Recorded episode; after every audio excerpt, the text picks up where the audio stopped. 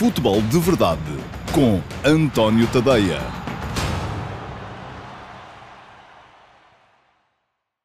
Olá, muito bom dia a todos. Cá estou eu para mais uma edição do QA, o programa que complementa o Futebol de Verdade. O Futebol de Verdade vai para o ar todos os dias, de segunda a sexta, sempre ao meio-dia e meia, em todas as minhas redes sociais: Facebook, uh, Twitter, YouTube uh, e no meu canal Dailymotion e no meu site, antoniotadeia.com. Não está neste momento no Instagram, porque o Instagram e o StreamYard, que é a plataforma que eu uso para fazer isto, não dialogam. Uh, e depois, ao fim de semana, ao sábado sempre, eu geralmente gravo à sexta-feira, ao sábado temos edição de Q&A, na qual eu dou resposta a, às melhores perguntas às quais não tive a oportunidade de responder durante a semana no Futebol de Verdade. Esta semana temos um Q&A Uh, se calhar um bocadinho mais alargado, vou tentar não me esticar muito, porque é um Q&A relativo a duas semanas de perguntas de futebol de verdade, porque na semana passada, como havia esse Sporting Santa Clara na sexta-feira à noite, uh, no dia 5 de março, uh, não fiz Q&A de dia 6. Portanto, o Q&A de dia 13 é relativo às perguntas que foram feitas no futebol de verdade desde 1 até 12 de março. Portanto, muita pergunta vossa um, para esta semana e vou tentar responder-lhes uh, o mais uh, brevemente possível para ver se consigo encaixar isto tudo uh, nos 30 minutos de programa. Ora bem, vamos então rapidamente para a primeira pergunta que vai para o um, António Saldanha. Olá, António, muito bom dia, obrigado pela sua pergunta. Pergunta-me António uh, acerca da pouca utilização de Giovanni Cabral. Uh, não acha, para a categoria do jogador, que Ruben Amorim deveria dar-lhe mais tempo de jogo?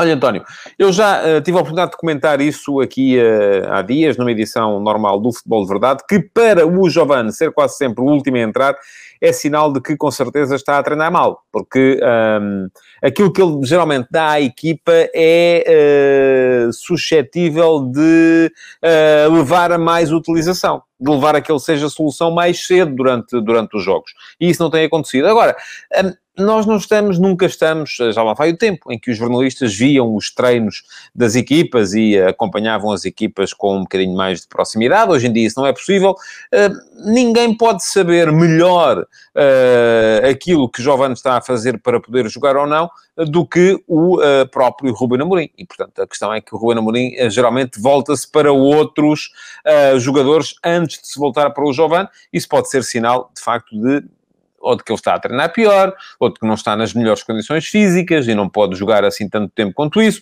Portanto, há aqui alguma questão que com certeza nos está a escapar, a si, António, e a mim também, porque não estamos dentro daquilo que é a realidade da equipa em termos regulares. Segunda pergunta para hoje vai para o André Filipe. Olá, André, muito bom dia, obrigado pela sua pergunta também. Pergunta-me o André acha que a possibilidade de um grande número dos jogadores poder vir a ser chamado para o Europeu de Sub-21 no final de março poderá prejudicar o Sporting para o que depois resta no campeonato? Olha, André, eh, enfim, eu acho que as chamadas às seleções uh, são sempre suscetíveis de prejudicar as equipas. Não creio que uh, seja mais prejudicial para o Sporting ter os jogadores no Sub-21 do que tê-los na seleção A, ou as equipas que os vão ter nas mais diferentes seleções A que por aí uh, vão, vão jogando. Um, acho que há sempre aí um elevado fator, uma elevada possibilidade de desagregação por parte das equipas. Os treinadores perdem os seus jogadores durante duas semanas, uns vão para o Europeu de Sub-21, outros outros vão para os Jogos de Qualificação do Campeonato do Mundo de 2022, um, outros, uh, enfim, aqueles que jogam em seleções sul-americanas, por exemplo, vão estar dispensados neste período, porque foi interrompida a qualificação sul-americana para o uh, próximo Campeonato do Mundo e, portanto, não vai haver jogos. Isso é uma benesse para a maior parte dos treinadores que tinham jogadores que teriam de fazer aquelas viagens transatlânticas uh, que acrescentam ao fator desagregação também o fator cansaço. e, portanto, acho que sim, acho que isto é, é, é, pode vir a ser prejudicial para todas as equipas, porque todas elas, geralmente aquelas que estão a lutar por títulos, têm gente uh, a competir uh, nas suas seleções nacionais, sejam elas de seleções A ou seleções de sub-21.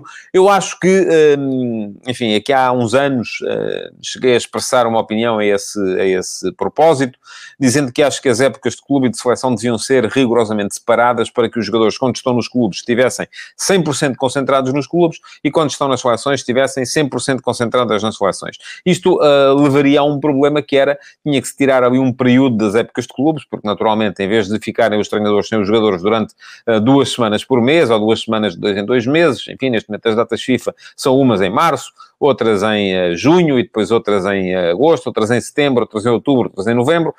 Um, enfim, teria que se juntar isto tudo e se calhar um, para que nem toda a gente se queixe, porque agora toda a gente se queixa. São os treinadores dos clubes porque ficam sem os jogadores durante boa parte e parte importante das suas épocas uh, competitivas.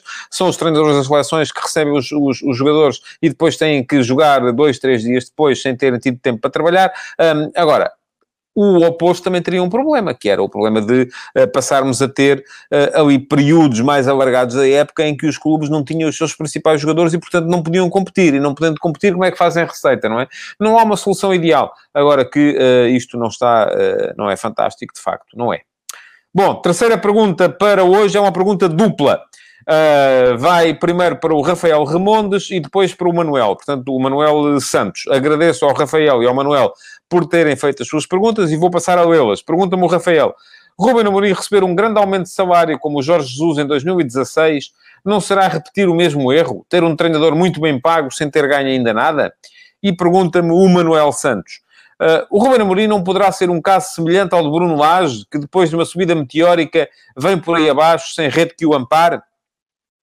Olhem, Rafael e Manuel, eu acho que as questões são, são diferentes. Eh, enfim, o Ruben Amorim está, neste momento, se calhar até mais próximo daquilo que foi a realidade do Bruno Lage no Benfica do que aquilo que foi a realidade do Jorge Jesus no uh, Sporting. Agora, ainda assim, aquilo que me parece é que uh, a renovação de contrato, com aumento salarial e com aumento de cláusula de rescisão, um, tem mais a ver com o reconhecimento daquilo que é o bom trabalho que está a ser feito pelo treinador e com uh, a blindagem uh, de maneira a prever que, ou impedir que ele saia uh, tão rapidamente do que com a vontade de lhe aumentar o salário e tal, sem ele ter ganho ainda nada. Porque a verdade é que se pode fazer um bom trabalho sem ganhar nada. E o Sporting, se está convencido que o Ruben Amorim está a fazer um bom trabalho, continuará com certeza convencido que ele está a fazer um bom trabalho, mesmo que ele acabe por não ganhar este campeonato. E atenção, e não é verdade que ele não tenha ganho nada, já ganhou uma taça da Liga. Portanto, já é qualquer coisa. Não é muito, mas já é qualquer coisa.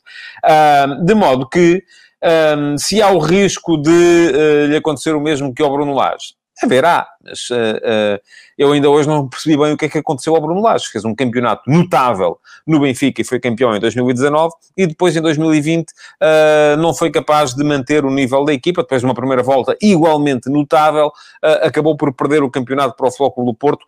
acho que houve ali também alguma desistência, se calhar precipitada, do Benfica em relação ao Bruno Lage e provavelmente o Sporting achará que não vai desistir de Ruben Amorim, mesmo que uh, aconteça alguma coisa, precisamente por achar uh, que a desistência do Benfica no Bruno Lage, por exemplo, terá sido precipitada. Ora, quarta pergunta uh, para hoje vai para o João Pereira. Olá, João. Bom dia. Obrigado pela sua pergunta também. Pergunta-me, João, qual a diferença entre este Braga e o sistema do Sporting? Eu creio que está a falar, sobretudo, de uma questão tática, porque ambas as equipas partem de sistemas que são, no papel, semelhantes. São o 3-4-3. Uh, ah, a grande diferença, no ponto de vista tático, tem a ver com o comportamento uh, assimétrico da equipa do Braga face a um comportamento mais simétrico da equipa do Sporting. Um, passo a explicar. Na equipa do Braga, o central esquerdo, que é o Sequeira, uh, enquanto no Sporting é o Fedal, o Sequeira, em posse, assume o papel de lateral esquerdo. Agora é um lateral de raiz uh, e foi aí que fez grande parte da sua carreira. E uh, isso faz com que a equipa do Braga solte o ala esquerdo, no Braga é o Galeno, no Sporting tem sido o Nuno Mendes, para uma posição de uh, extremo esquerdo, ou de médio esquerdo. E isso vai permitir também depois que, mais à frente, uh, o avançado esquerdo do Braga, regra geral, ultimamente tem sido o Ricardo Horta, acabe por aparecer mais por dentro, mais uh, como avançado centro, ou como segundo avançado, ou como número 10, do que acontece, por exemplo, com o Nuno Mendes, que geralmente, o, perdão, o Nuno Santos, que geralmente é o avançado esquerdo do Sporting, que é um jogador que, apesar de tudo, apesar de também vir explorar o espaço interior, é um jogador mais de corredor lateral. Uh, portanto, é esta uh, basculação da equipa do Braga um, que inclina toda quando a equipa recupera a bola, que faz com que o sistema do Braga se transforme uh, frequentemente do habitual 3-4-3 num 4-4-2.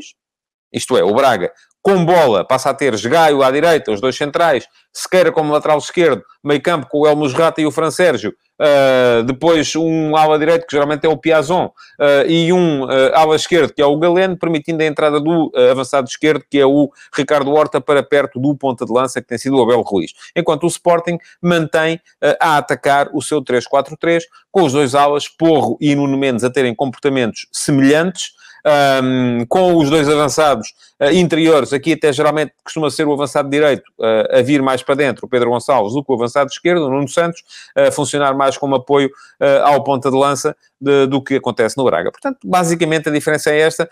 Um, nenhum sistema, à partida, me parece ser melhor do que outro. a capacidade para introduzir este, este tipo de variabilidade dentro dos sistemas acaba por ser um fator positivo para as equipas que se tornam assim menos previsíveis. Quinta pergunta para hoje, para o José Leal. Olá, José, bom dia, obrigado pela sua pergunta também. Pergunta-me José se já estou convencido com o Abel Ruiz. Três golos e três bolas no ferro nos últimos dois jogos. Isto, esta pergunta foi feita ainda antes do último jogo do Braga, portanto, a isso ele tem a, a adicionar mais um golo. E assim começa a ficar convencido, começa a gostar bastante daquilo que vejo. Uh, eu acho que aquilo que faltava ao Abel Ruiz no início uh, era continuidade ele era sempre a alternativa ao Paulinho e por isso mesmo pouco jogava. Quando jogava não tinha a tal continuidade que está a ter neste momento e está a começar a mostrar hum, qualidades que eu não lhe estava a ver. Enfim, e para as quais me alertavam aqueles que o tinham visto jogar com mais regularidade uh, no período em que ele jogava, por exemplo, nas equipas jovens do, do Barcelona ou quando jogava na seleção espanhola de sub-19. Um, neste momento está convocado já para o campeonato do, para a fase final do Campeonato da Europa de sub-21 também, tal como estão alguns jogadores do Sporting que falámos há bocado, uh, e por isso mesmo uh, tem tido mais, uh, e além disso, tem tido mais oportunidades no Sporting Clube Braga, tem sido o titular da posição, relegando o Esporar para a segunda, para a alternativa na posição de avançado de centro, e tem estado a mostrar muito, muito bom futebol, portanto, sim, estou a começar a ficar convencido com o futebol do Abel Ruiz no Sporting Clube Braga. Mais uma pergunta para hoje vai para o Paulo Moreno. Olá, Paulo, bom dia, obrigado pela sua pergunta também. E pergunta-me o Paulo Moreno acerca do sucesso de Paulo Fonseca, Nuno Espírito Santo e Roland Lopetegui nos respectivos clubes. Se isso não será a prova de que o insucesso dos três no Porto não foi propriamente culpa deles. Olha, eu acho que são três excelentes treinadores. dos três, se me dessem a escolher, eu escolhia Paulo Fonseca. Acho que é dos três o mais forte. Um, acho que o Lopetegui foi sempre um treinador com uma identidade muito marcada e foi marcado também no Porto uh, pelo investimento, se calhar excessivo, que o Porto fez com ele, uh, acabando depois por fracassar em termos de obtenção de títulos, e isso acabou por também lançar o Porto naquela, na tal situação de fair play financeiro, uh, e ele ficou, se calhar, injustamente associado a essa realidade. Mas parece-me ser um excelente treinador também. Depois falhou também no Real Madrid. Acho que ele, quando, quando se lhe exigem títulos, se calhar aquilo começa a a fraquejar e vacila. Uh, o Nuno Espírito Santo uh, está a fazer um tirocínio muito, muito interessante e é um trabalho muito interessante no Wolverhampton, embora seja muito treinador de regime, é um treinador de, de, de, de uh, confiança do clube, do empresário, e isso permite-lhe também respirar de uma maneira diferente. Agora, se me pergunta se o insucesso dos três no Porto não foi culpa deles, está sido um bocadinho, não é? Como tudo, aqui não há culpados a 100%. Todos eles terão feito coisas mal. O próprio Paulo Fonseca, que já disse que é dos três, aquele que eu uh, classifico mais alto, um, reconhecerá hoje, que quando estava no Porto não tinha as mesmas armas que tem neste momento, uh, e por isso mesmo não soube reagir da mesma maneira a determinadas situações às quais hoje se calhar reagiria de forma diferente, mas Nunca ninguém é 100% culpado um, de, de, coisa nenhuma. Todos eles terão tido culpas. Em todos os casos terá havido também culpa da, da, da, do clube e da estrutura e, e do, do, ambiente à volta. Portanto, tudo isso acaba por contribuir para um desfecho que nem sempre é o mais uh, uh, favorável uh, para, um, para, para que um clube chegue a bom porto. Mais uma pergunta para hoje, para o Francisco Rebolo. Olá, Francisco, bom dia, obrigado pela sua pergunta também. Pergunta-me o Francisco se eu acho que o sucesso do Porto na Champions vai ser decisivo para a classificação final do campeonato. O Braga joga cada vez melhor e mais espaçado. Olha, Francisco, uh, o Porto acabou de comprar, uh, ganhando a Juventus, de facto, acabou de comprar mais dois problemas, pelo menos, que são mais dois jogos uh, nos quartos de final da Liga dos Campeões, dois jogos de elevadíssimo nível de exigência. Um, Acho, porém, que uh, os maiores problemas, já o disse aqui várias vezes, colocaram-se nos meses de outubro e novembro, quando foi a fase de grupos, porque foi aí que não foi permitido aos clubes que andavam nas competições europeias uh, consolidar ideias, processos, sistemas, uh, tudo aqui. E aí sim o Sporting teve tempo para trabalhar. Eu não coloco tanta questão em termos de foco e em termos de fadiga, coloco-a mais a nível de trabalho e de capacidade para consolidar processos. Agora, que vai ser um problema e que vai haver ali duas semanas em que o Porto, em vez de estar tranquilamente, como estão os seus outros adversários, Sporting, Braga e uh, Benfica, um, à espera uh, de, uh, do jogo do próximo fim de semana, a verdade é que vão ter o Porto que pensar num jogo a meio da semana e um jogo contra uma das melhores equipas da Europa. Portanto, isso também pode, de certa forma, ser um problema. Mas, enfim, que todos os problemas sejam esses. Com certeza que o Porto não troca uma situação pela outra. Mais uma pergunta para hoje, vai para a Carla Sofia. Olá, Carla, bom dia, obrigado pela sua pergunta também. Pergunta-me Carla, o Alex Teles tem tido poucas utilizações no Manchester United. Pensei que seria ele, o Bruno Fernandes e mais novo. Concorda?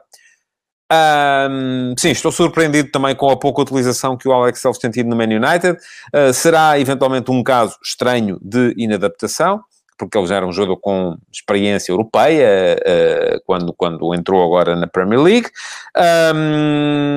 É verdade que a concorrência do Luke Shaw é muito forte, o Luke Shaw tem sido um dos melhores jogadores do Man United esta, esta temporada, mas ainda assim estou francamente surpreendido uh, com a pouca utilização do Alex Telles uh, na equipa do Ole Gunnar Solskjaer, e por isso mesmo parece-me que ele poderá não estar ali por muito tempo e quem sabe se não pode até inclusive eh, voltar eh, a Portugal num futuro próximo.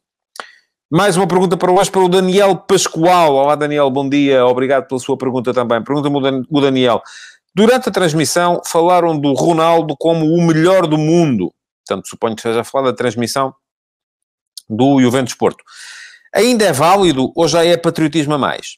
Não me parece que hoje esteja sequer na disputa para tal, diz o Daniel. Ora bem, Há uma série de jogadores, e eu uh, não deixei de uh, reparar que Cristiano Ronaldo e Lionel Messi ficaram fora dos quartos de final da Liga dos Campeões.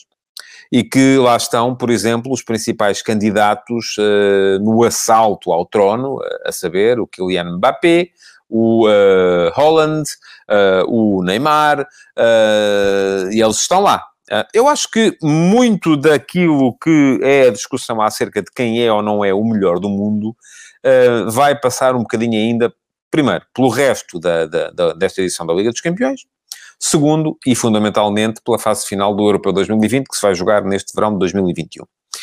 Um, Messi não vai estar, nem numa coisa nem na outra, portanto, corre-lhe mal aí, enfim, tem uma hipótese ainda que é uh, carregar o Barcelona numa improvável uh, uh, recuperação que o leva ao título de campeão espanhol. Acho improvável.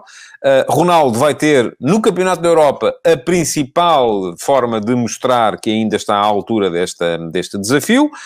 Um, também não creio que a Juventus possa ser ainda campeã italiana, embora ainda tenha um jogo com o Inter em casa e, portanto, isso pode ainda dar muitas voltas.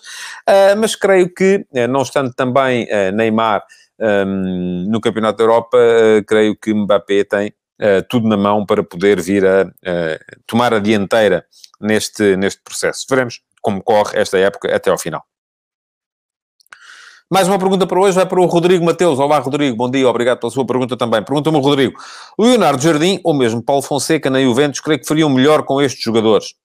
O que acha? Um, já disse atrás, Rodrigo, obrigado por, pela pergunta, uh, que uh, valorizo muito o trabalho que está a ser feito por Paulo Fonseca. O Leonardo Jardim está a sair um bocadinho daquilo que é a agenda de topo do futebol europeu. Uh, eu acho que ele não traz gerido da melhor forma a carreira, quando regressou ao Mónaco, quando depois agora está, está parado, enfim, ele estava lançadíssimo, aquele ano em que leva o Mónaco às meias finais da Liga dos Campeões. Um, na altura Poderia ter, eu até achei que eu ia dar o salto, por exemplo, para o Arsenal, quando se falava da saída do Arsene Wenger. Um, não aconteceu e não acontecendo, ele acabou por ficar ali um bocado apiado, depois as coisas não lhe correram muito bem, e essas coisas têm muito a ver com a oportunidade. Paulo Fonseca teve um mérito, manteve-se sempre no ativo. Paulo Fonseca, quando saiu do Porto, um, teve que voltar um patamar abaixo, Passos de Ferreira, Sporting Clube Braga, fez um excelente trabalho, acabou, não se manteve parado, a questão é essa, continuou a trabalhar, foi para o Shakhtar, manteve o projeto do Shakhtar bem vivo, Uh, e era difícil manter o nível que foi atingido pelo Mircea Lucescu, uh, e dessa forma acabou por assegurar a entrada no futebol italiano, não foi através de um grande, entrou através da Roma, está a fazer um trabalho fenomenal na Roma e com certeza que das duas uma, ou vai ter condições, e vamos ver se os americanos estão pelos ajustes, para uh, elevar a Roma um patamar acima, ou então poderá ele próprio dar o salto para um clube mais importante. Parece-me que já estará neste momento no lote dos 10 treinadores mais cotados no futebol europeu, e portanto se me pergunta uh, se o Paulo Fonseca faria melhor trabalho na Juventus do que o Pirlo, eu digo-lhe já que sim. Um, aquilo que se passa com o Pirlo na Juventus é quase uma, uma aposta um bocadinho à cega, sim, num treinador que foi um grande jogador, que tinha zero em termos de experiência como treinador, que encarnava uma mudança de paradigma na, na, na equipa, uh, mas a verdade é que não está a correr bem, porque tem-se visto poucas ideias uh, de Pirlo relativamente àquilo que é o futebol da, da equipa bianconera. Mais uma pergunta para hoje vai para o Márcio Rocha. Olá, Márcio, bom dia, obrigado pela sua pergunta. E ainda tem a ver uh, com, com a, a, o Cristiano Ronaldo. E pergunta-me o Márcio. Até que ponto é que neste momento o Ronaldo será mais uma solução do que um problema para Fernando Santos na seleção? Olha, Márcio, eu acho que o Ronaldo continua a ser uma solução para a seleção. Agora, é preciso, um, e há aqui um equilíbrio que, que eu acho que neste momento não está estabelecido na Juventus. A quebra de resultados da Juventus leva a que se avolume a ideia, se calhar não só do Cristiano Ronaldo, mas como de todos aqueles que lhe são próximos, de que quem está a falhar é uh, o clube, ao não lhe dar equipa para ele poder uh, brilhar. E esta ideia de que o jogador é maior do que o clube é uma ideia muito perigosa para ser aplicada seja onde for. E se for aplicada à seleção nacional, como já foi em tempos, e eu acho que nesse aspecto a entrada de, de, de Fernando Santos um, permitiu que o Cristiano acabasse por reconhecer a Fernando Santos alguma uh, legitimidade um, que, por exemplo, quando ele era mais jovem e também tinha menos cabecinha, uh, não reconheceu, por exemplo, ao Carlos Queiroz, uh, como reconheceu à altura e depois parece que deixou de reconhecer ao Paulo Bento, um, neste momento estará a reconhecer ao Fernando Santos. E, portanto, enquanto o Cristiano Ronaldo uh, for capaz, tiver as condições físicas e futebolísticas que inevitavelmente ainda tem, e for capaz de reconhecer que acima dele há uma ideia que é a ideia do treinador, e eu, por exemplo, tenho dúvidas que isso aconteça neste momento na Juventus, porque vejo Ronaldo demasiado disperso a querer fazer tudo e pouco, empenha, pouco, não vou dizer empenhado, porque empenhado seria uma palavra errada, mas pouco concentrado em fazer aquilo que de facto convém à equipa que ele faça, ou aquilo que é parte dele do plano de jogo. não, é uma falta, não é uma questão de falta de voluntarismo, é uma questão de excesso de voluntarismo. Não é falta de entrega, é excesso de entrega, quando ele tem que fazer o papel dele e não querer resolver tudo aquilo que está na equipa. Enquanto isso acontecer, eu acho, e enquanto houver uma ideia clara do selecionador, como parece que há, para aquilo que deve ser a ação do Cristiano Ronaldo na seleção, parece-me que ele será sempre muito mais uma solução do que um problema. Mais uma pergunta para hoje, vai para o Simão Rochinol. Olá Simão, bom dia, uh, obrigado pela sua pergunta também. Pergunta-me o Simão, o que é que eu acho do alegado interesse de Guardiola em Nuno Mendes e João Félix? Um, olha Simão, é, acho que é alegado, pronto, é isso mesmo, não é? Uh, as notícias do mercado começam a surgir nesta altura e, uh, por já ter andado nos jornais, uh, sei como é que as coisas funcionam. Já, já expliquei algumas vezes aqui. Os jornalistas não andam propriamente a inventar, mas são, se calhar, mais permeáveis do que deviam ser aquilo que são as fontes relacionadas com os assuntos de mercado. E muitas vezes, vamos lá ver, se nós vamos estar a fazer o cruzamento de fontes Uh, nunca há notícia, porque é muito difícil termos clube e jogador, e uh, clube comprador, clube vendedor e jogador, todos eles a confirmarem uh, uma, o interesse numa transação. Uh, eu posso dar-me ao luxo de o fazer, porque, enfim, não, não, não tenho um site de notícias, não é? Nem tenho, nem, nem, nem mando num jornal que precisa de apresentar novidades. quando se... Mas atenção, mesmo que o tivesse, eu enquanto estive à frente do bancada, foi isso que eu defendi e o bancada nunca, acho que enquanto eu lá estive, não me podem apresentar uma notícia acerca de uma, de uma negociação uh, que não fosse com fontes perfeitamente identificadas. Um, mas uh, uh, percebo que haja quem faça de maneira diferente. Não vou condenar, nem vou dizer nem que sim, nem que não. Agora, em relação à possibilidade de Nuno Mendes e João Félix se encaixarem no uh, Manchester City, é muito difícil, seja quem for encaixar numa equipa tão forte como é o Manchester City. O City vai precisar de um avançado, porque Agüero está, está a chegar ao fim. Se esse avançado vai ser o João Félix ou não, enfim, é um jogador que eu acho que encaixa em qualquer boa equipa, tal como acho que o Nuno Mendes encaixa em qualquer boa equipa, uh, embora tenha caído um bocadinho de produção. O João Félix também caiu esta época e está, às vezes, no banco do Atlético de Madrid. Um, o que eu acho é que muito dificilmente haverá condições neste verão uh, com os efeitos da pandemia a começarem a fazer-se notar, para transferências uh, do valor que, com certeza, uh, o Atlético de Madrid quererá para ter, para dispensar o João Félix, porque o Atlético pagou 126 milhões de euros há dois anos pelo João Félix, portanto não me parece que o queira deixar sair por menos do que isso. Mais uma pergunta para hoje, e é uma, mais uma pergunta dupla, isto, e, e esta vai para o Mike Gonçalves e o Pedro Domingues. Obrigado aos dois pelas vossas perguntas. Pergunta-me o Mike, a dupla com Otamendi e Veríssimo, acha a dupla mais forte? Ou acha que Jorge Jesus volta aos três centrais? E pergunta-me o Pedro, será que o Benfica devia aproveitar os jogos de campeonato que faltam a fim de afinar o 3-5-2?